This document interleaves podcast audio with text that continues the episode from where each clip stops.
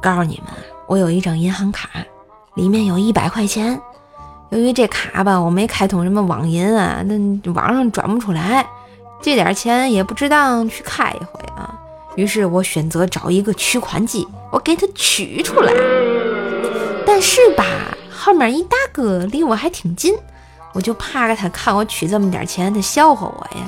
于是我就故意挡着。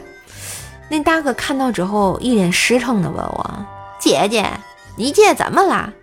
我说：“我挡着点儿，怕不安全。”接着大哥又来一句：“哎，以前我只见过挡密码的，您这个挡余额的，我还是第一次看见哈。